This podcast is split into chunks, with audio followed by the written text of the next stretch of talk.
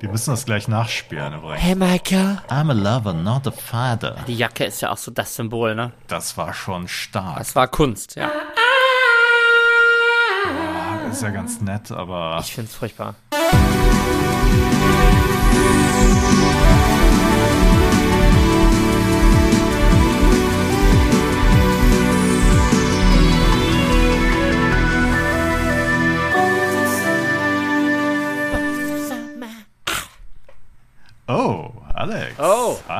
Schön, dass du wieder dabei bist und Immer ähm, wieder gerne.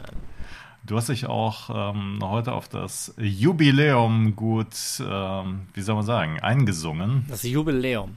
Jubiläum, genau. Ich hatte in der letzten Folge schon ein bisschen ge- gespoilert. Heute ist Jubiläum, aber das hat nichts mit Boys of Summer zu tun. Nein.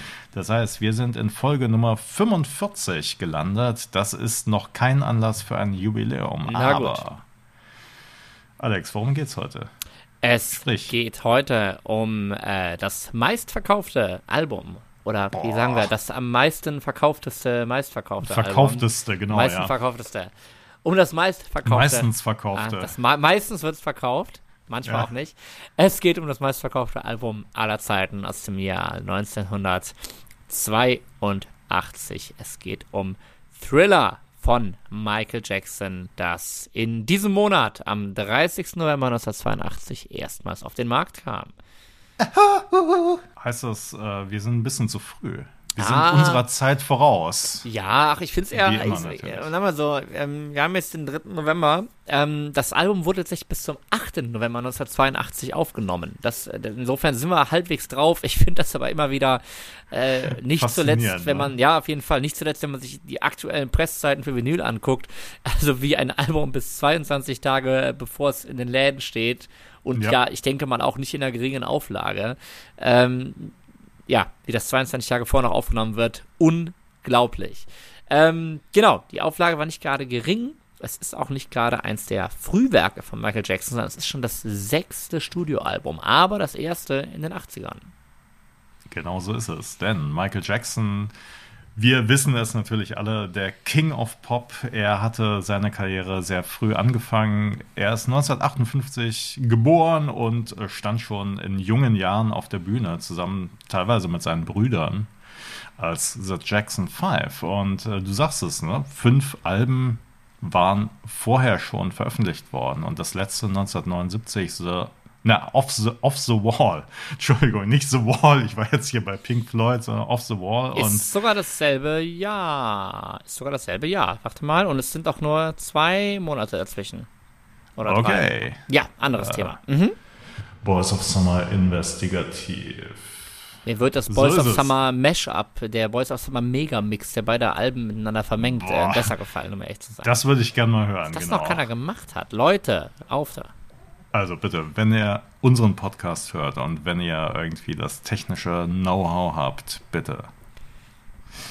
Ähm, Off the Wall, genau. Ähm, was macht dieses Album so besonders? Weil erfolgreich war es ja auch.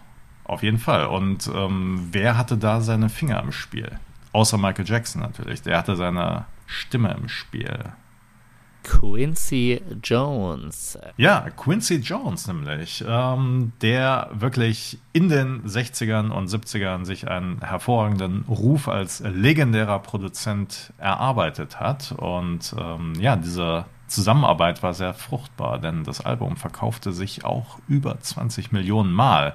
Und ähm, welche Stilrichtung hat Michael Jackson dort zum ersten Mal naja, inkorporiert, wie soll man sagen. Also ähm, tanzbar war seine Musik ja eigentlich schon immer.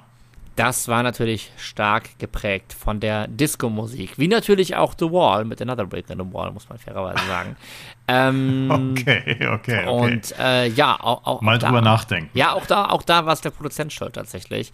Ähm, genau, Off the Wall ist allerdings, ähm, ja, ich sage mal, sehr von, von Quincy Jones äh, geprägt. Wir haben äh, Michael Jackson hat auf dem Album nur einen Song allein geschrieben. Das ist aber immerhin auch vielleicht einer der bekanntesten, Don't Stop Till You Get Enough. Ähm, genau, die anderen stammen von, ja, teils externen Songwritern, von Paul McCartney ist auch schon einer geschrieben.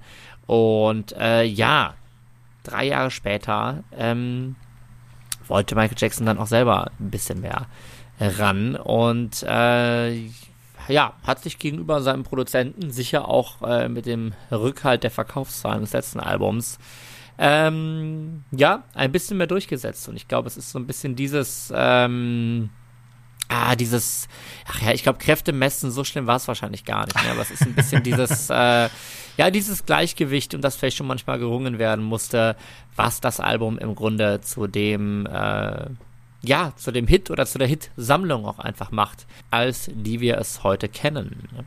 Äh, das heißt, du, du möchtest sagen, äh, wir haben auf der einen Seite Quincy Jones, einen wirklich sehr erfolgreichen äh, Produzenten natürlich, aber auch eine sehr starke Persönlichkeit. Ach, kommen wir später ähm, noch zu, auf jeden Fall. Bis heute, bis genau, heute. Ne, bis heute, okay, genau. Ähm, der wirklich seinen Stempel auf dieses Album gedrückt hat. Auf der anderen Seite haben wir Michael Jackson, der ähm, aber jetzt na, ich meine, die Disco-Welle war dann 1982 auch irgendwie wieder abgeebbt und der ja, den Sound so ein bisschen öffnen wollte. Und ähm, ja, das, du sagst, Kräfte messen kann man natürlich auch irgendwie schon sagen, weil Michael Jackson hat natürlich auch seine eigenen Ideen gehabt und der allerdings sich auch gar nicht nur als Sänger verstanden hat, genau, weil er ist ja in den 70ern, äh, klar, ich meine, es war einfach so eine Melange irgendwie, ne, Gesang und Tanz vor allen Dingen. Und ähm, es heißt von den Aufnahmen zu Thriller, dass ähm, es da auch gewisse Spannungen zwischen den beiden gab, weil Michael Jackson dann doch irgendwelche Tanzschritte lieber einstudierte, als sich irgendwie auf die Songs konzentri zu konzentrieren. Als Performer sah er sich halt. Als ne? Performer, ja, wunderbar, genau. Und das war er natürlich auch. Absolut. Das, das, ist ja eigentlich auch so eine Sache, mit der, also wie wir Michael Jackson ähm, ja äh, quasi in Erinnerung haben. Aber jetzt würde ich dich gern mal fragen, Alex. Ei. Du als äh, Jungspund, als nach den 80er Jahren aufgewachsener Mensch, wie hast du denn Michael Jackson eigentlich kennengelernt? Sicherlich nicht. Ähm, damals bei der Fan Convention 2003 habe ich ihm die Hand gestellt. Nein. Ähm, äh, wie habe ich ihn kennengelernt? Ja, als, als äh, obskure, schillernde Figur in den, in den Medien irgendwie. Ich meine, ich glaube, wir wissen alle, wie er in seinen letzten Lebensjahren aussah. Und äh, ja, so kannte ich ihn irgendwie. Und man, man, man wusste irgendwie schon, also ich, ich weiß nicht, ob ich das schon mal erzählt habe hier sogar, dass ich erstmal in meinem Kopf gab es halt so zwei Leute. Es gab halt immer Michael Jackson, das war auch dieser Typ, der dann eben so aussah. Ähm, und dann liefen aber auch dann im Musikfernsehen, lief dann auch schon mal so ein Video von einem Michael Jackson, habe ich dann immer gesehen. Und dann so, ach ja, okay, verrückt, das ist irgendwie auch, den gibt's auch noch. Also so dieses deutsche Michael dann so Michael war. Das war dann, das war dann wieder äh, Schrift gegen, gegen, gegen Wortsprache irgendwie. Das hat eine Weile gedauert. Ich glaube, ähm, das ist zu der Zeit, auch wenn das Ende 90er ist, ob das dann irgendwie nochmal irgendwie nochmal neu. Da lief auf jeden Fall der Earth-Song. Auf jeden okay. Fall auch im, äh, im, im, Musikfernsehen. Den kennst du, ne? Ähm, ich bin jetzt mit den jüngeren. Ja, ja, natürlich, ja, ja, klar. Oh, das war gar Sicher, nicht so scheiße für meine Verhältnisse. Ja, ähm, genau. Müssen wir gleich noch einen Effekt drunter. Ja, reicht, reicht nicht sogar ein Autotune, ne, genau.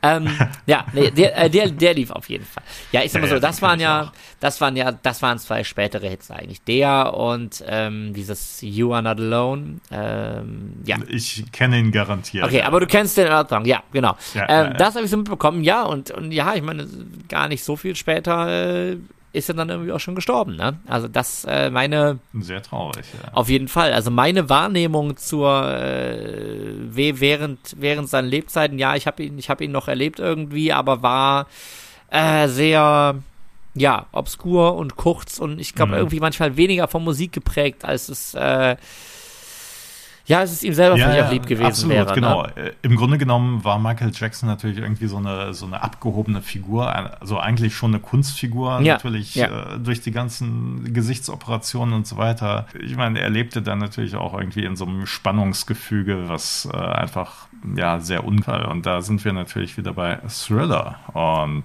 ähm, damit sind wir beim beim Thema.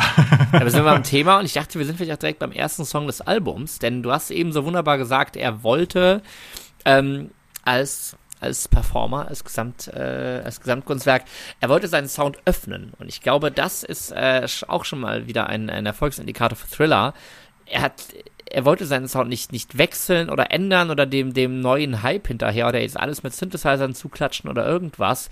Nein, er wollte das, er, er wollte, er wollte das, er wollte das öffnen und neue Sachen äh, inkorporieren. Ja, Genau. Insofern, ich finde ich auch Thriller noch einige äh, Disco-Spuren.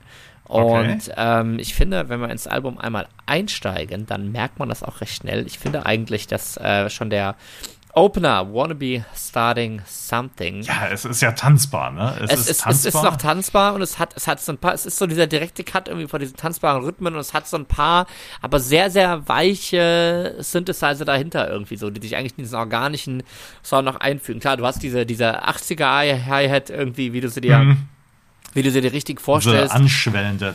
Genau, genau, genau. Das ist alles noch drin, aber es ist auch alles ähm, es ist, es ist auch alles organisch und das ist, äh, ohne jetzt vorwegzugreifen, vom, vom, vom Sound des Albums her schon, es gibt diese 80er Sachen, die so zeitlos klingen, weil die Synthesizer cool, aber auch ein Touch Retro, aber sonst was sind, aber es einfach, einfach rund klingt und nicht, äh, und, und nicht überholt, aber hier ist wirklich, ja, also ich, man hört halt, die Instrumente mhm. sind halt auch einfach alle wirklich so eingespielt, so wie wir sie hören. Und äh, von welchen Leuten, da kommen wir ja gleich nochmal drauf. Aber äh, genau. ich glaube fast, wir hören doch erstmal rein, oder? Ja, ja, lass das machen, weil ähm, natürlich habe ich mir das Album angehört und natürlich kenne ich auch äh, eigentlich alle Singles von damals und wir müssen ja auch sagen, ne, sieben von neun Songs waren Singles von das dem ist Album. Bewusstsein, ja. Ich kannte die natürlich alle, aber ich musste mir das alles nochmal so ins Gedächtnis rufen und wenn ihr den Song hört, dann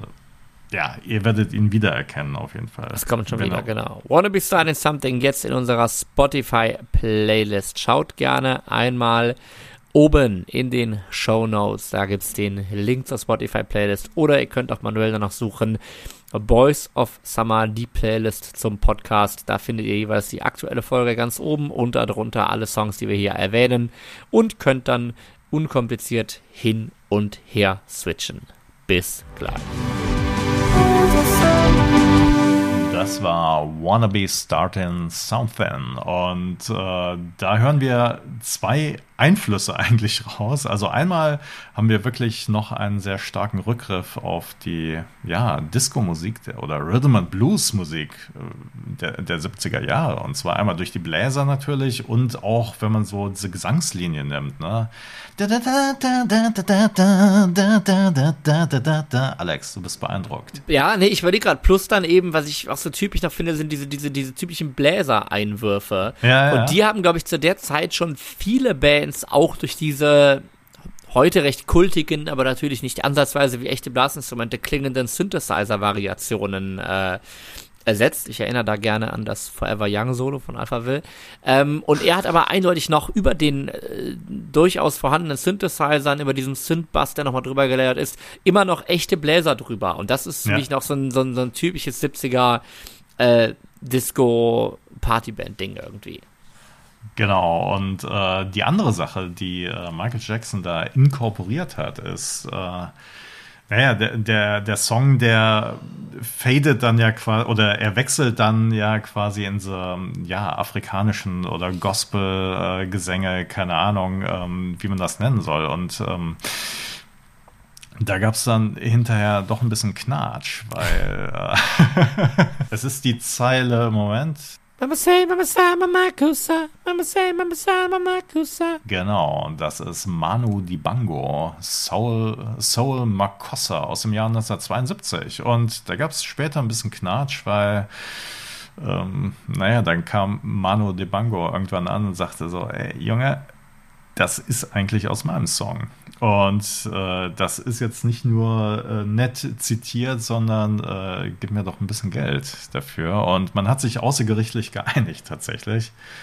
Bis 2007. Äh, dann kam nämlich Rihanna und wollte genau diesen Part aus dem Michael Jackson Song covern. Und Michael Jackson hat gesagt so, ja, das ist eine wunderbare Idee, mach das doch bitte. Und dann kam Manu Dibango an und sagte so, äh, ja, hallo, aber eigentlich ist das doch mein Song. Und dann hat er beide verklagt.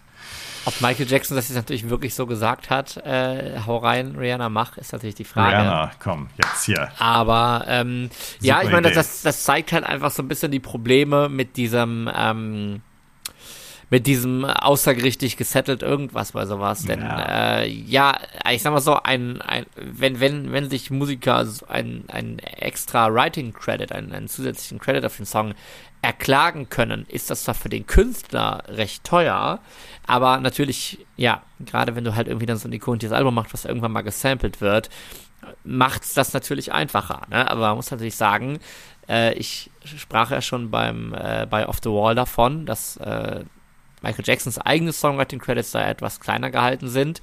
Wanna Be Starting Something zum Beispiel ist direkt von ihm alleine geschrieben, und zwar Text wie auch Musik. Und äh, ja, dieses eine über diese eine übernommene Sequenz, das hat er dann eben anders gelöst, genau. Naja, wie auch immer. Aber ähm, was sagst du? Äh, mitreißend, du möchtest sofort auf die Tanzfläche und ähm, äh, mitklatschen. Yeah.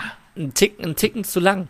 Äh, ich, es, das, der Song dauert über sechs Minuten. Es dauert dann fünf Minuten, bis es überhaupt mal irgendwie aus diesem Schwung ja. rauskommt in, in diesen, äh, in diesen Gospel-Part. Ähm, cool und zeigt, wohin die Reise geht, und ist wahrscheinlich auch der perfekte Übergang zwischen den beiden Alben und ähm, ich glaube, das ist für so einen, für so einen schönen 80er Boys of Summer Mega-Mix äh, ein super 2-3 Minuten Segment, um ehrlich zu sein, was schon äh, in the Groove bringt. Aber für so zu hören, mir tatsächlich ein Ticken zu lang, müsste ich vorsichtig sagen. So, und ohne jetzt natürlich äh, sagen zu wollen, dass es erstmal schwierig weitergeht. Äh, nein, aber danach kommt äh, mit Baby Be Mine einer der beiden Songs, die nicht als Single ausgekoppelt wurden. Also automatisch schlecht natürlich. Nein. Oh, oh, oh, oh, ähm, nee, aber ich sag mal so, allzu spektakulär ist das auch nicht. Ich finde, der Song hat nochmal so einen totalen totalen Bee Gees Anfang einfach. Und ähm, ja, wie gesagt, ich glaube, es gibt äh, Gründe, warum es andere Songs zur Single geschafft haben. Es wirkt ein bisschen, also ich, so wird es nicht sein, aber es wirkt eigentlich echt so ein bisschen, als würden die Songs in chronologischer Reihenfolge, wie es sich von Off the Wall wegbewegt hat, ähm, erscheinen. Aber mit Track okay. 3 sind wir ja dann auch bei der ersten offiziellen Single angekommen. The Girl is Mine. Und was ist hier die Besonderheit, Eckhard? Die Besonderheit ist, äh, dass dieser Song ein Duett mit Paul McCartney ist. Und ähm, man hat den Song, also der erschien am 26. Oktober 1982, also das heißt perfekt platziert vor genau 40 Jahren. Wahnsinn. Ähm, man hat diesen Song als Single, als erstes Single aus dem Album gewählt, weil man sich erhoffte, dass der Name Paul McCartney gerade im europäischen Raum äh, die Türen öffnet, weil Paul McCartney hatte einfach in Europa einen, ja, er war bekannter einfach, hatte einen größeren Namen, natürlich durch die Bee, äh, Bee Gees, wollte ich jetzt sagen, ja. Beatles. ja, also durch, durch die großen Hits mit äh, Rhythm of the Night und so, ja, ja genau. genau. Und äh, das heißt, man hat dieses Duett, Michael Jackson und Paul McCartney, die im Text um ein Mädchen streiten, im virtuellen Sinne. Ne? The Girl is Mine. Man hat die beiden zusammengepackt und äh, ja, ging denn die Chose auf? Ich glaube, das finden wir nur raus, indem wir noch einmal kurz reinhören in ja. The Girl is Mine mit das Paul McCartney von Michael Jackson in der Playlist.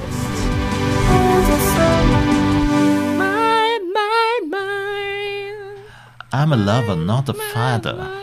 Ja, damit sagst du eigentlich schon alles. ja, was ist das? Äh, ist das eine was Ballade ist das? oder ist das Softrock? Softpop? Mit, mit Geigenschmalz? Keine Ahnung. Alex, ist das dein Favorit? das ist mein Favorit.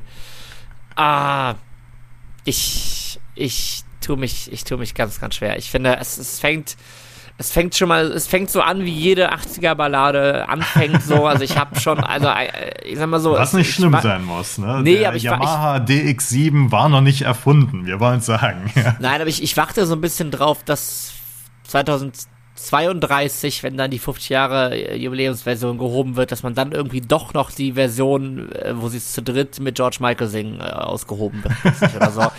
ähm, Careless Whisper, du denkst genau, daran. Richtig. Okay. Nee, also ich, ich, es ist mir, es ist mir zu drüber. Es mag so alles okay sein. Ich muss sagen, ich finde den Text nicht originell. Ich muss sagen, am, am Ende äh, wenn sie so etwas, erst so etwas frei miteinander sprechen, du hast es ja wunderbar angeteasert und äh, sich hinterher dieses Ansingen, no, she's mine, no, she's mine, she's mine, no, no, no, mine.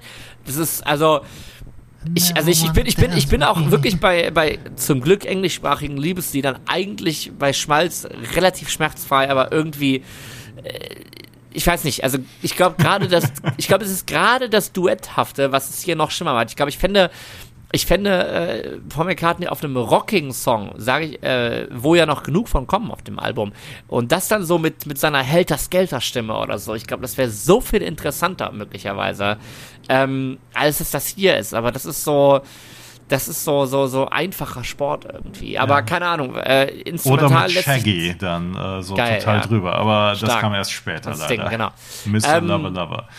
Nee, ähm, aber ich finde, ich, äh, ja, gegen das Instrumental ist nichts zu sagen. Wir haben auch einen, einen, einen super Basslauf wieder vom, äh, vom Bassisten Louis Johnson, den wir auch vorher schon auf ähm, Wanna Be Silent Something gehört haben.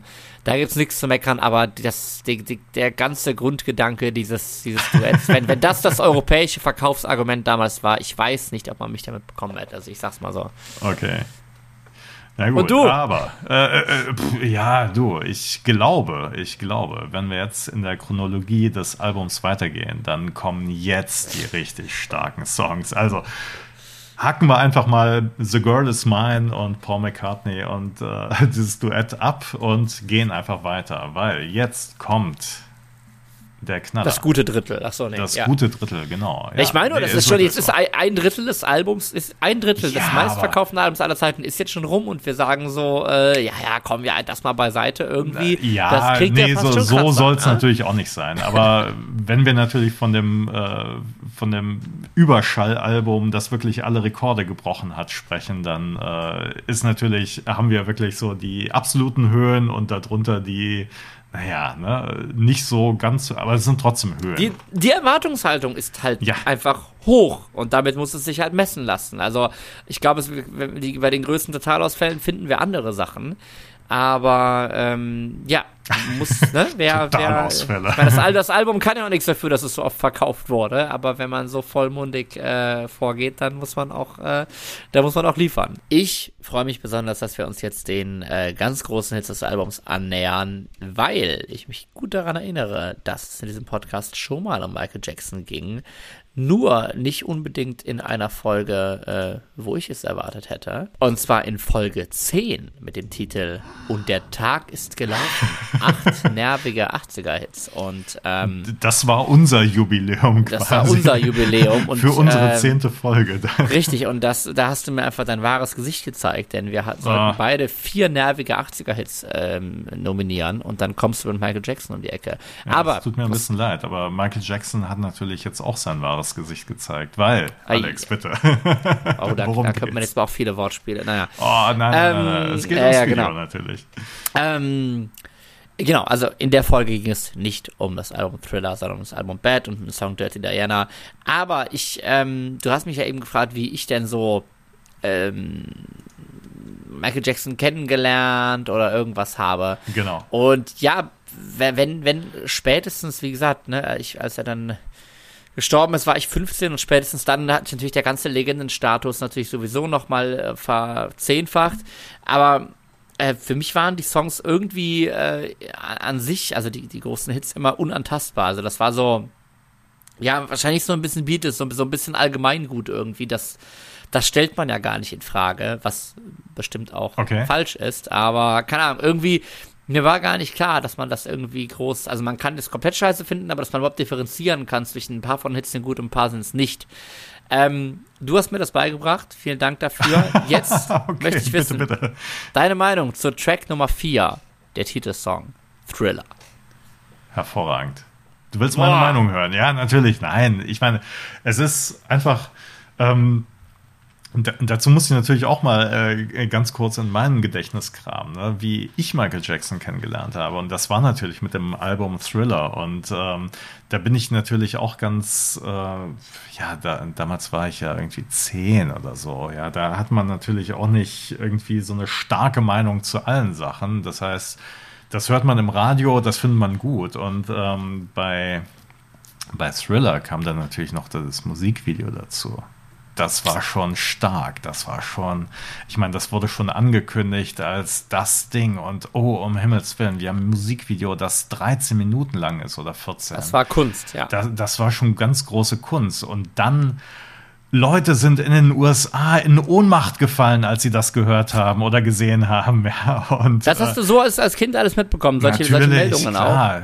auch. Gut, das war dann jetzt schon 84, ne? Das war die siebte und finale Single aus dem Album und da hat dann Michael Jackson, da haben Quincy Jones, da haben alle irgendwie nochmal alles krass. Das war der krönende Abschluss, ja. Okay. Das war wirklich der krönende Abschluss und ähm, es war schon ein bisschen gruselig, muss ich ganz ehrlich sagen. Und Lie wie, du, du, hast das dann gesehen, lief das dann auch frei ja. oder gab es da schon so Regelungen wie bei mir? Nein. Darf nein, erst nein, nach nein. 22 Uhr? Nö, alles, alles Also raus. es wurde sicherlich äh, hingewiesen, dass es, äh, dass Kinder ähm, jetzt doch mal in den Arm genommen werden sollen oder äh, keine Ahnung, du, ich weiß nicht. Ich habe es gesehen und es war gruselig, ganz klar und es ist schon großartig auf jeden Fall und ich finde, wir sollten A, in den ran. Song reinhören und B, wir sollten jetzt nochmal in, in das Video reingucken. Und 13, wenn ihr, wenn es bei, genau, wenn es bei euch gerade noch nicht, äh, wenn es bei euch gerade schon nach 22 Uhr ist, dann würden wir euch hiermit den pädagogischen Auftrag geben, äh, auch mal reinzuschauen.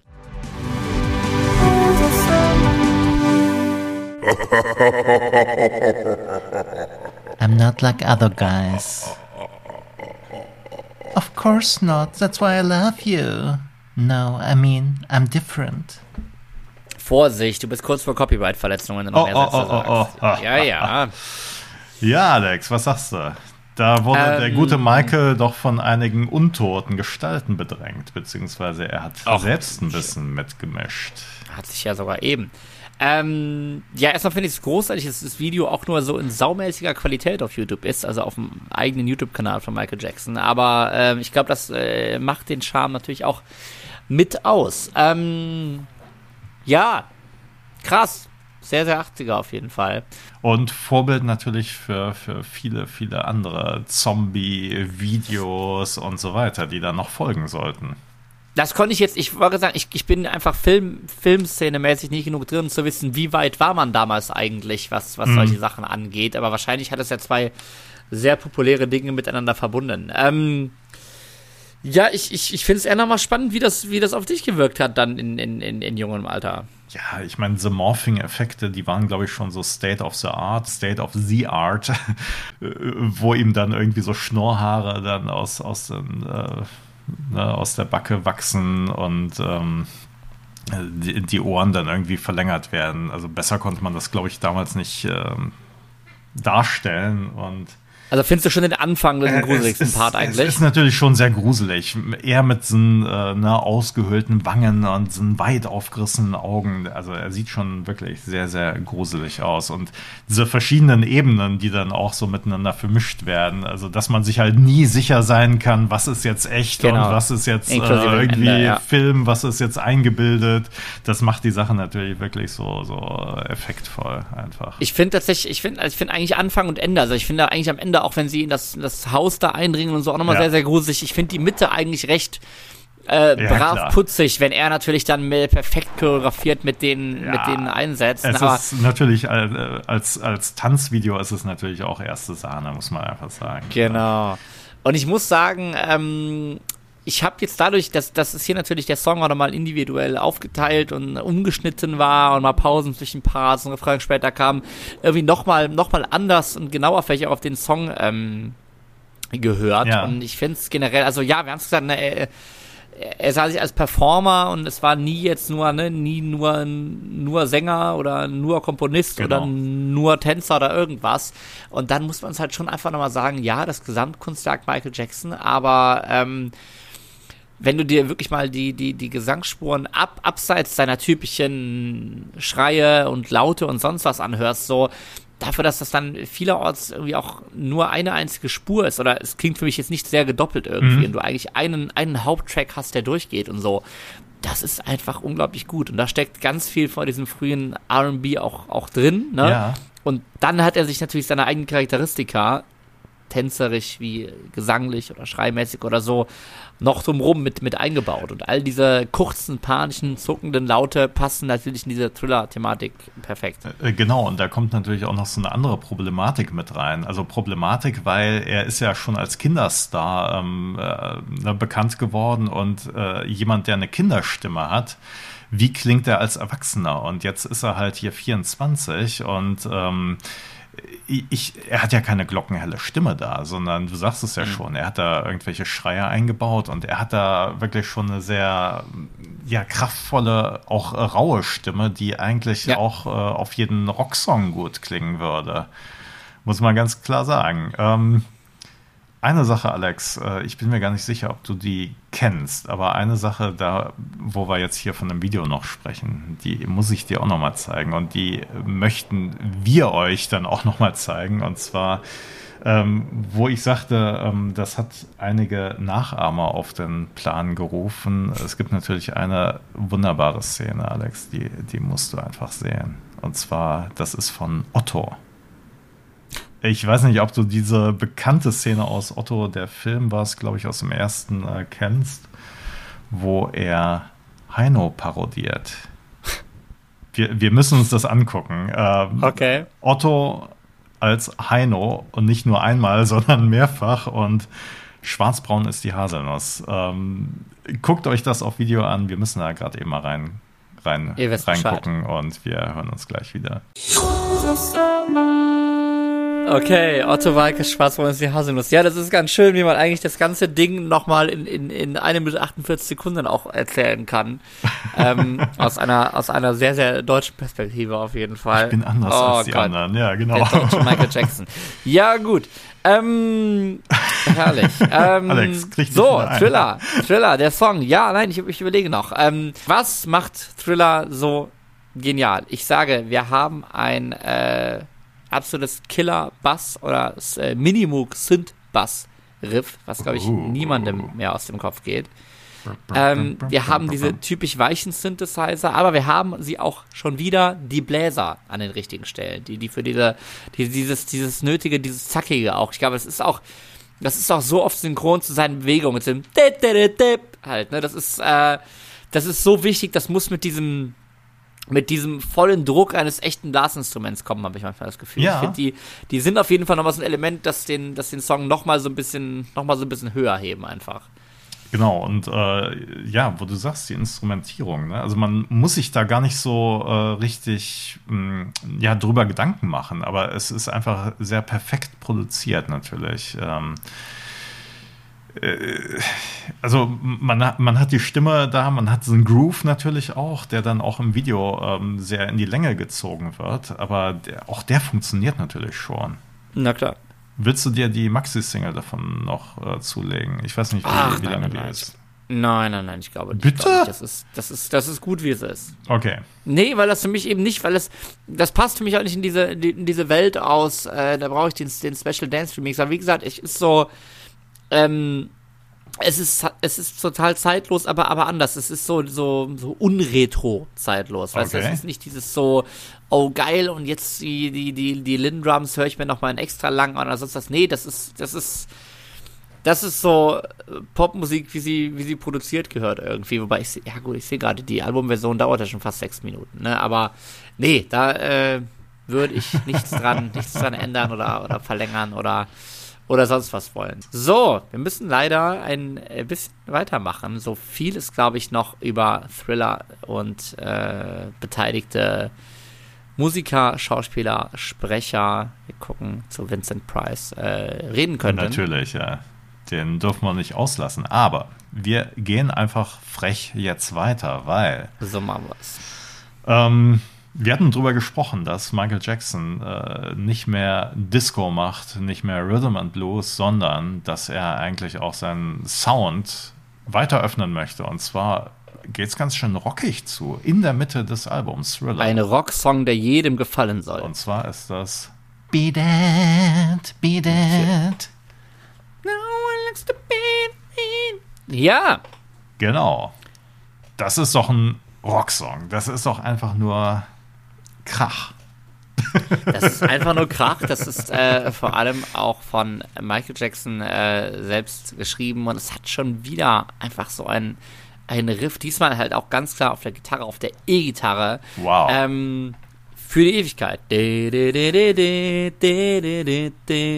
Ähm, jetzt ist natürlich wieder die Frage, Eckhart, ist das äh, wieder ein Fall für der Tag ist gelaufen oder? Nee, überhaupt äh, nicht, überhaupt nein, nicht. Also ich fand den Song damals gut, muss ich ganz ehrlich sagen. Und ähm, wir haben hier jetzt natürlich zwei Besonderheiten. Ne? Einmal haben wir da wirklich so ein markantes Gitarrenriff und ähm, da hat sich Michael Jackson äh, oder beziehungsweise Quincy Jones wird es vielleicht gewesen sein, er hat sich da absolute Profis ins Studio geholt. Und zwar, Oh ja. wir hatten schon mal drüber gesprochen, ähm, dass Toto an den Aufnahmen zu Thriller äh, ja, involviert waren. Und äh, hier ist es Steve Lukather, der Solo-Gitarrist von Toto, der aber nur die Rhythmusgitarre, also nur in Anführungszeichen die Rhythmusgitarre übernimmt, weil die Solo-Gitarre, die, da, also da, da haben sie wirklich noch einen draufgesetzt. Alex, wer ist es? Wer spielt das, Das Solo ist natürlich Eddie Van Halen, der das natürlich mal ebenso aus dem Handgelenk geschüttelt hat, wie er das halt macht. Ne? Und Genau. bis heute,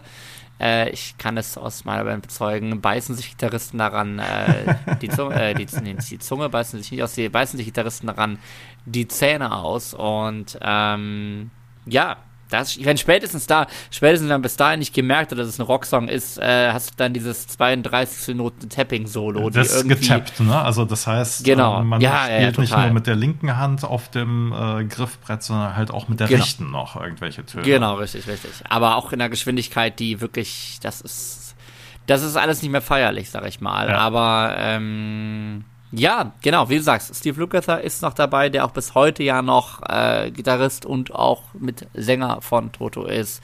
Äh, Steve Porcaro, einer der vielen Porcaro-Brüder am, äh, am Synthesizer und der legendäre Jeff Porcaro am Schlagzeug. Äh, erweitert um viele andere Musiker. Genau. Und ich würde sagen, wir hören einfach noch mal rein. Ja, ein, ja, ein Gitarrensolo, das eigentlich so, so drüber ist, wie es eigentlich für diesen Song, für diesen Song sein muss. Oder ich meine, wenn wir uns jetzt auf dem Album so vorgearbeitet haben, dann ist so, so, der muss jetzt richtig rocken, dann muss Ja. das auch, ja, dann muss das vermutlich genauso klingen und dann kann es auch schon mal passieren, dass ein Studiomonitor plötzlich, äh, naja, hier steht Catch Fire, aber jetzt eine Flamme aufgegangen ist oder einfach durchgebrannt ist, aber, äh, ja, auch das kann dann mal bei der Power dieses Solos vorkommen. Ansonsten finde ich es eigentlich ganz spannend, weil es, weil die Gitarre ist sehr, sehr weich gemischt, was ich aber irgendwo auch typisch Toto finde. Ähm, Okay. Aber es ist alles so sehr, sehr samtig mellow. Wir haben dieses Fender Rhodes E-Piano sehr, sehr präsent die ganze Zeit im Sound und Du, du sagst, Auch das hier wieder ist Präsenz, äh, präsent, Entschuldigung, aber äh, man muss ja wirklich drauf achten. Ne? Das, das sind ja so Das diese stimmt. kleinen Kniffe eigentlich in der Produktion. Ne? Nee, du hast recht, präsent stimmt doch nicht, aber es ist ja anders. Es ist die Gitarre, ich, die Rhythmusgitarre halte ich für recht dünn gemischt und es, es, es, es schl, schl, schlenkert sich so drumrum, sag ich mal so. Okay. Es ist genauso präsent wie die Gitarre, aber wie du sagst, genau, es ist eigentlich nicht so, so krass im Vordergrund. Ähm, genau, und, und also auch, auch die Synthesizer sind eigentlich total spärlich eingesetzt. Wir haben das vor dem Solo in diesem düm, düm, düm, düm Part halt irgendwie, da flirrt dann so ein bisschen was, man merkt es hier über Kopfhörer auf der rechten Seite rum. Aber ansonsten, äh, es, es, es passiert, ah, es passiert gar nicht so viel, aber von allem, von allem genug, Ja, dass, dass es ja, irgendwie ja. So, so, so ein ganz eigenes äh, Geflecht ergibt. Und ich meine, allein schon das Intro, allein schon dieser, dieser rührende Sound, dieser, Ja, dieser, ja, diese, genau, genau die auch später nochmal fragen von dem Solo. Dum, dum, dum, dum, dum, dum, dum, die auch diese, diese, dieses bedrohliche, äh, synthetische Glockenläuten schaffen. Ähm, einfach, ein, einfach total spannend arrangiert, finde ich den Song, ja. Ja, ja, ja. Ähm, ich ich hatte ja gerade eben gesagt, ne, ich, ich, habe den Song damals äh, schon irgendwie so ein bisschen abgefeiert, ne, in meiner Jugend quasi, also was heißt abgefeiert, ne, aber man nimmt das so mit und es ist ein geiler Song einfach. Heute kriege ich einfach, ähm, ja, er, er vermengt sich eigentlich mit einem anderen Song, beziehungsweise mit dem gleichen Song. Ach. Und zwar ist das äh, die Parodie davon von oh, Weird oh, Al Jankovic. Und äh, die heißt natürlich nicht Beat It, sondern Eat It. Und natürlich. ich kriege das nicht mehr auseinander. Also ich kriege, äh, ne, immer wenn ich Beat It höre, höre ich auch Eat It eigentlich. Und äh, dieses völlig ja, es ist ja wirklich so ein Brachialhumor, aber es ist irgendwie so passend. Ähm, du, du, kennst das, ne? Ja. Es ist wie, es ist, ich, ich kann es nachvollziehen. Ich habe ja damals, wenn wir schon bei Toto sind, wir hatten ja damals unsere Folge über Afrika, das war, glaube ich, Folge 4. Da beschreibe ich ja das ähnliche, ebenfalls wieder auf die auf Otto zurückgehende Problematik, dass ich bei Afrika an Arschgesicht denke.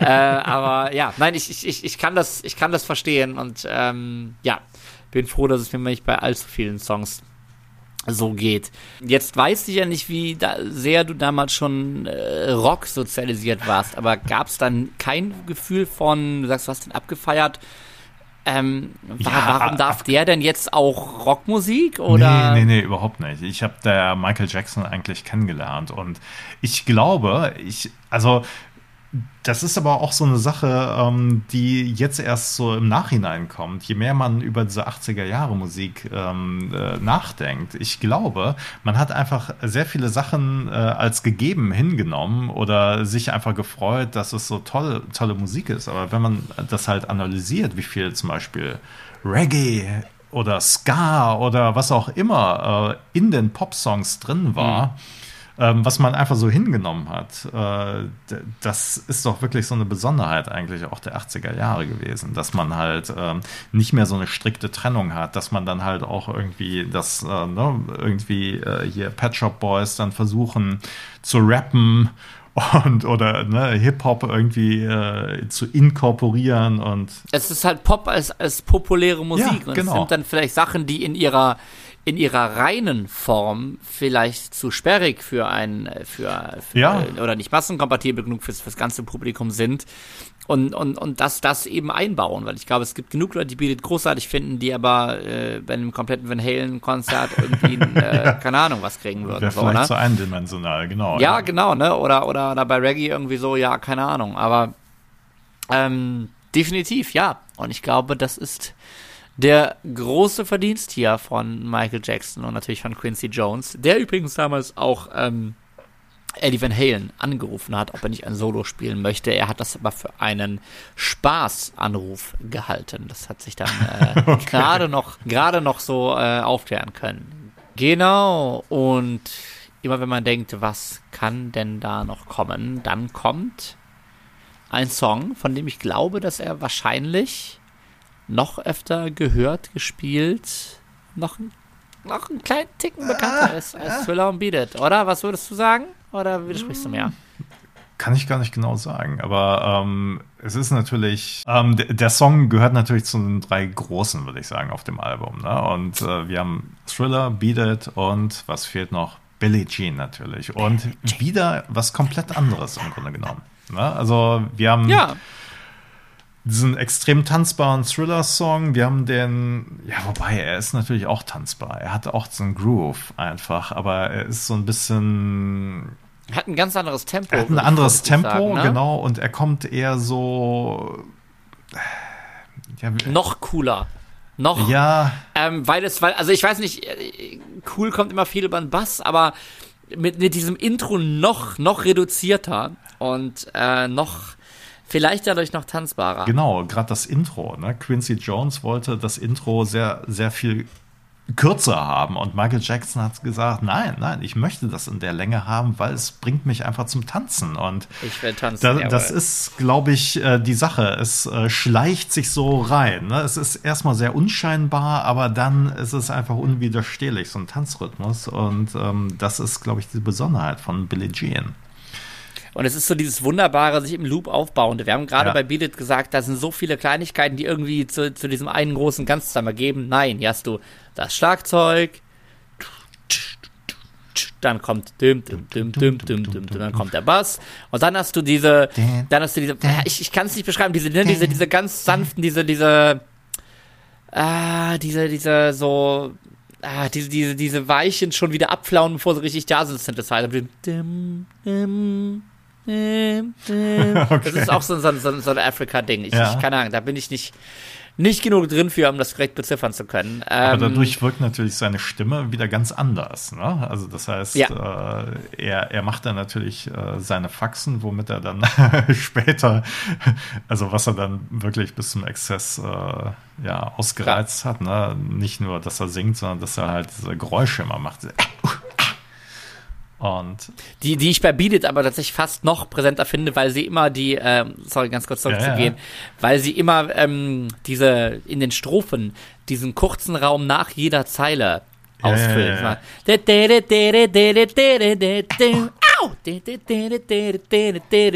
Uh, Das ist immer, da ist immer so, da ist immer so Platz und als ähm, äh, nicht nur Gitarrist, sondern auch Background-Sänger einer Coverband, die diesen Song covert, äh, kann ich äh, mich da sehr mit äh, ja, amüsieren. Anderes Thema, Entschuldigung. Ähm, Billie Jean, Ki- ja. Gitarrist, wir wollen das nochmal sagen. Ne? Nicht Ja, ja, das möchte ich, sondern das- da lege ich. Gitarrist, ja. Ganz genau. Äh, der dann aber während des, ähm, während des Du Gitarrensolos stehst auch auf dem Tisch. Ne? Rhythmus Achso, Entschuldigung, ja. auch, der während des Gitarrensolos auch kurz die Rhythmusgitarrenspuren auf der Kita mitspielen muss. Okay. Aber auch das ist eine Geschichte für eine andere Folge. Ähm, Billie Jean. Michael Jackson macht tatsächlich in diesem Song auch wieder ziemlich viel. Auch der ist wieder komplett von ihm allein geschrieben, was sich dann themenmäßig sehr gelohnt haben dürfte. Äh, aber er spielt auch diesen von mir gerade umschriebenen Yamaha CS80 Synthesizer. Er hat den Song geschrieben, er singt den Song und die Streicher-Arrangements sind auch noch von ihm. Und dann hat er natürlich auch noch den einen Tanzschritt zu dem Song im Gepäck. Den Moonwalk. Das heißt, Alex, wir hören in den Song rein, wir gucken uns das Video an, natürlich. Genau, wir schauen einmal rein ins Musikvideo zu Billie Jean und ihr findet es natürlich sonst auch in der Playlist. Ja, Michael Jackson in den Fängen eines äh, Paparazzi. Nee, Paparazzo, ist das der Singular? Ist das richtig? Ja, ja, Paparazzo. Ja, ne? Eines Paparazzo. Ai, ai, ai. Ähm, genau, ja, wir sehen schon, es, äh, wir sollen auch hier ein klein bisschen die Schattenseiten äh, des Erfolgs gezeigt werden. Äh, wie gesagt, hier in Form eines Paparazzo. Eigentlich ist der Song ja inspiriert von einer Frau, die Michael Jackson geschrieben hat und ihrem äh, ja nicht anerkannte Vaterschaft ihres ihres Kinds, ihrer ihrer ihres Zwillinge. Sohnes, ihrer Söhne. Ja. Ja. genau, das ist nämlich ich habe nämlich da unter, äh, auf, auf irgendeiner Seite jetzt den wunderbaren Satz gelesen. She accused him of being the father of one of her twins. also äh, kurz auf okay, Deutsch, bitte. sie warf ihm vor, der Vater von einem ihrer Zwillinge zu sein.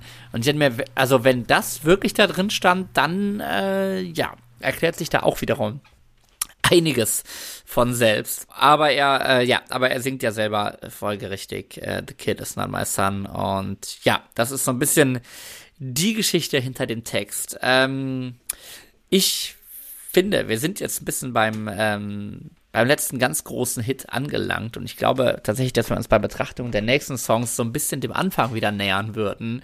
Äh, und ich glaube, wir sind uns ja schon soweit einig, dass das Album eindeutig von seinen Hits lebt. Und deshalb lass uns doch noch ganz kurz bei Billie Jean bleiben und lass uns vor allem kurz bei Produzent Quincy Jones bleiben, der, äh, du sagtest es bereits, immer noch unter uns weilt, wenngleich ja auch ein deutlich älter als Michael Er Jackson ist war. 89 mittlerweile. Genau. Und hat aber, ähm, also gibt äh, immer mal wieder ein paar interessante Interviews. Vor ein paar Jahren hat er aber wirklich nochmal ähm, alles abgerissen und äh, ja, sich unter anderem über Michael Jackson ausgelassen, aber auch recht, recht ehrlich gesprochen. Äh, er weiß natürlich, wer Kennedy ermordet hat. Er hat gesagt, dass die Beatles die schlechteste Band sind, die er je gesehen hat. Paul McCartney ist der schlechteste Bassist, den er jemals gesehen hat. Uiuiui. Ähm, genau, äh, warum Rapmusik scheiße ist und ähm, genau, dass er mal ein Date mit Ivanka Trump hatte. Also es ist wirklich, äh, steckt ja, stecken viele Weisheiten eines 89-jährigen Mannes drin, aber er weist auch darauf hin, dass ähm, er das, äh, ja, dieses, dieses Hauptriff von äh, Billie Jean für komplett geklaut hält. Und Oh. zwar vom Song äh, State of Independence. Das stammt eigentlich vom Yes-Sänger John Anderson und Vangelis ist aber nochmal besonders bekannt geworden in der Version von Donna Summer, auf der ein gewisser Michael Jackson, neben vielen anderen, Background Vocals gesungen hat. Und ich muss sagen, ich konnte es so beim Hören nicht wirklich ertasten. Ähm, aber wenn man, es gibt da auch sehr, sehr gut gemachte YouTube-Videos, wo immer weiter gefiltert und sonst was hört. Es ist wirklich eine ziemliche Feinheit. Ihr müsstet selber mal reinhören. Aber wenn man bedenkt, dass es auch aus demselben Jahr stammt, dann ist da schon eine gewisse Verwandtschaft da. Warum er das als Produzent hinterher selber liegt, vielleicht weil er keinen, äh, weil, vielleicht weil er keinen Songwriting-Credit bekommen hat, man weiß es Oh, nicht genau. okay, ja. Aber ähm, ja, ich, ich bin mir nicht sicher, ob da nicht so Aussagen fehlen, dass er ohne Ende geklaut hätte. Das weiß ich nicht. Aber das ist auf jeden Fall sein, sein Top-Beispiel. Da ist auch durchaus ein bisschen was dran. Aber Quincy Jones, ähm, Also Danke er, er ist Arbeit äh, genau und er ist um keine äh, starke Meinung verlegen, sagen wir es so. keinesfalls, keinesfalls, keinesfalls. Ja, ja, er berichtet dann auch noch so schöne Stories, wie dann Ringo Starr aus dem Studio gejagt wurde, damit irgendein Jazzdrummer drüber spielen konnte und so. Na dann. Und ja, ja, ja, er, der Mann, weiß Bescheid. Wir wissen hoffentlich auch ein bisschen besser Bescheid über Thriller. Es ist das meistverkaufte Album, weil es wahrscheinlich günstiger war, als die drei oder vier Singles einzeln zu kaufen. ähm, nein, Eckert, was meinst du? Ja, wobei natürlich die, äh, genau, ich meine, die Singles sind natürlich auch wirklich über einen längeren Zeitraum veröffentlicht worden, ne? also zwischen klar. Oktober 82 bis Januar 84 und ähm, ja, also ich würde schon sagen, dass das, ähm, warum kauft man sich so ein Album, wenn man die Singles kennt? Äh, ich denke mal, weil man doch erwartet, dass da äh, weitere Kracher-Songs drauf sind. Und wenn man sich das jetzt im Januar 83 gekauft hat, mit dem Wissen, dass da Billie Jean drauf ist und ein äh, Duett mit Paul McCartney, dann hat man doch da wirklich einen ordentlichen Schnapper gemacht. Ne? Also nur, ähm, und da sind wir jetzt beim letzten Drittel des Albums, äh, Human Nature, netter Song, Pretty, Pretty Young Thing, PYT, netter Song, The Lady in My Life, wieder ein Rod Temperton Song, nett, ne? Ein Rausschmeißer, ja. Ein Rausschmeißer, ja. All Killer, No Filler, pf, weiß ich nicht, keine Ahnung. Es wäre halt auch mit den Songs ein gutes Album. Das Problem ist, wir haben halt hier nicht All Killer, sondern wir haben halt einfach ein paar. Ja, ein paar, ein paar Überkiller. Also ein paar Songs, die einfach, keine Ahnung, also äh, find mal was, worauf sich so viele Musikfans Ja. wahrscheinlich, wahrscheinlich einigen können. Also such mal, such mal Leute, die dir ins Gesicht sagen, dass Beat ein schlechter Song ist. Genau, so. Ja, genau, du kannst, ich glaube, du kannst deine totalen Probleme mit der Stimme und seinen, seinen, seinen zuckenden Lauten haben, aber, aber, äh, ne, Ja, äh, das, genau. das schlecht genau, zu finden, das ist, es ist nicht so leicht, ne? Ja. Also äh, Human Nature, äh, wie gesagt, das ist irgendwie so eine Ballade, die äh, wurde geschrieben von Steve Porcaro. Da haben wir wieder den Toto-Einfluss, ähm, der den Natürlich. Song für seine Tochter ursprünglich geschrieben hat und Michael Jackson durfte ihn dann einsingen und äh, ist schon ein bisschen seicht einfach. Ja, ich glaube, ich glaube, man könnte auch, du magst es anders sehen, ich glaube, man hätte auch aus Thriller und Bad, wenn man daraus die besten Songs genommen hätte und auf ein Album gepackt hätte, ich glaube, dann wär's, Dann, ah, all ja, also ich- ich frag- no äh, ja? ja, und Okay. vor, vor allem, ich, ich, fra ich frage mich schon, ich wollte jetzt gerade sagen, dann hätte es noch mehr Rekorde aufgestellt, nee, aber ich, ich das ist nochmal so eine Frage. Glaubst du, dieser Rekord wird jemals gebrochen werden als meistverkauftes Nö, Album? nö, ich, ich da- das, nicht. das geht ja gar nicht mehr. Ich meine, geht- ne, ja, also ja, rein richtig, technisch geht es eigentlich gar nicht mehr, weil auch heute natürlich äh, Streams mit reinzählen in die ganzen Abrechnungen. Insofern kann natürlich kein Album mehr so häufig verkauft werden. Ähm, Und vor allem wird es ja immer noch verkauft. Ja. Man muss sich wirklich nur mal diese, ähm, es gibt äh, die, die, äh, wer macht das denn in Deutschland? Die, die, die, die auf, wie heißt das denn? Me Me Media Control, Media die, die die Control. deutschen Charts machen, genau. Die veröffentlichen ja jetzt auch quartalsweise die, äh, die Vinyl-Charts. Und wenn du dir das anguckst, das sind die Hälfte dieser Liste besteht regelmäßig aus Alben aus dem Ja. letzten Jahrtausend. Und auch jetzt zum 40-jährigen Jubiläum kommt natürlich wieder eine neue Version auf dem Markt mit leicht abgeändertem Cover. Am, äh, am 18. November erscheint die bei Epic Records. Man kann davon ausgehen, da wird, das wird schon wieder Ne, das ist, es, es, wird, es wird dadurch schon wieder steigen und schon wieder, wahrscheinlich sich sogar schon wieder weiter von anderen Alben absetzen auf dieser Position. Und ja, warum, ob das jetzt so sinnvoll ist, wenn man doch gleichzeitig das Album in vielen Flohmarktkisten für einen kleinen Preis findet, äh, Darüber kann man sich auch ja, streiten. Gut, aber auch das. Es gibt natürlich immer irgendwelche neuen Sachen, die dann mit draufkommen. Irgendwelche Demo-Versionen, die es jetzt nicht auf die finale Version der, der LP ge gebracht hatten damals. Und, ähm also genau, die 40-jährige Williams Edition erscheint am 18. November und hier heißt es gerade Tracklist fürs Bonusmaterial to be revealed at a later date. Oh, oh Insofern okay. warten wir doch mal. Also auf CD kommt es auf jeden Fall als 2 CD-Set. Ähm, Thriller Era Bonus Material, including previously unreleased Demos. Junge, Junge. Okay. Na gut, wir lassen Junge, uns Junge. überraschen. Vielleicht, wir lassen uns überraschen und vielleicht hören wir das Album danach nochmal mit ganz anderen Ohren. Aber äh, du, du fragtest ja gerade eben, äh, wenn jetzt wirklich nur Killer auf dem Album gewesen wären. Auf jeden Fall, nein, dann würde es sich auch zu sehr wie eine Best-of anfühlen. Ich es gibt ja ein paar Künstler, wo sich irgendwie tatsächlich die Best-of als das ultimative Album etabliert okay. haben. Ja, nee, also ja, Bob, Bob, Marley, Bob Marley zum Beispiel. Ja. Hat, jeder hat, jeder hat dieses Legend-Album eigentlich so, ne? Und dadurch, da, dadurch ist man eigentlich zu, ja, dadurch, dadurch ist man eigentlich schon zu verwöhnt irgendwie mhm. so. Und dann später die Zwischensachen zu entdecken. Und ich glaube auch, hier kamen ja nach seinem Tod, kamen ja auch tausend, äh, tausend Compilations raus. Es gab dieses, dieses eine rote Album, wo seine, seine tanzende Silhouette drauf war, das hieß einfach nur King of Pop mhm. oder so. Das war dann auch, glaube ich, danach nochmal mein etwas tieferer Einstieg. Und ähm, genau, also all die Zwischensongs, die wir hier haben, die lernt man dann erst kennen. Und es ist dann auch einfach schön, dass, ähm, ja, das, das Albumformat so auch nochmal schätzen zu können. Genau.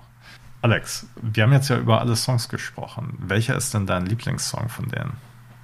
Eieieiei. Ja, jetzt. Girl is mine. Wirklich wahr? Ach, das ist, das ist schwer. Lady in my life. Mm.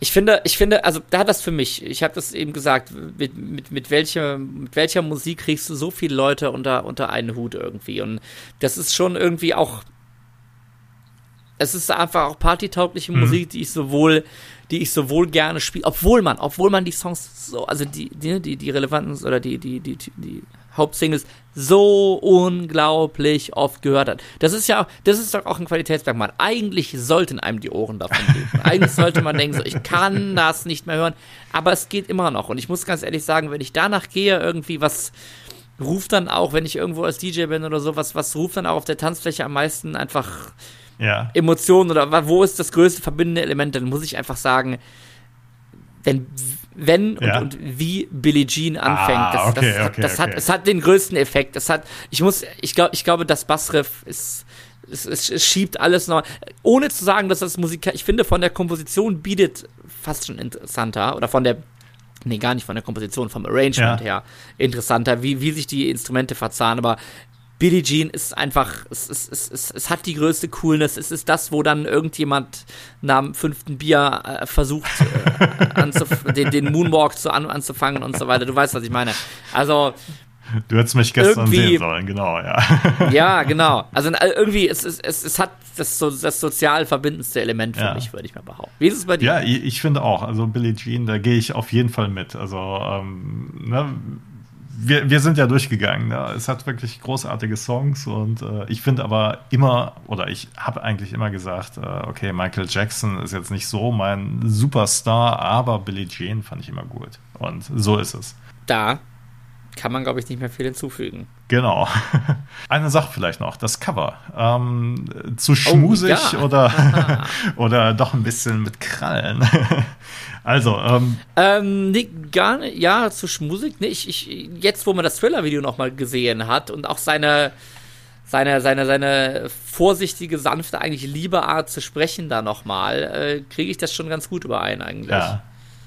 Genau, und äh, wenn man sich die, also ich habe die äh, CD zufällig zu Hause und wenn man sich die ähm, Special Edition zum 25-Jährigen dann äh, aufklappt, dann sieht man auch das ganze Bild quasi, mhm. weil Michael Jackson äh, liegt dann ja vor der Kamera und äh, guckt da rein. Aber was man halt nicht sieht erst, ist, dass auf seinem Knie ein kleines Tigerbaby da rumtollt Ja. und er stößt es so ein bisschen weg, weil so geht die Legende, er wollte nicht, dass ähm, es ist ja immerhin ein Raubtier, wenn auch halt ein junges, aber dann halt spielerisch ihm irgendwelche Kratzer zufügt und das kann man dann schon verstehen. So wie er im Thriller-Video. Ja. Das ganze Foto inklusive des Tigerbabys scheint aber auch auf der 40 Jahre Jubiläumsversion jetzt abgebildet zu sein.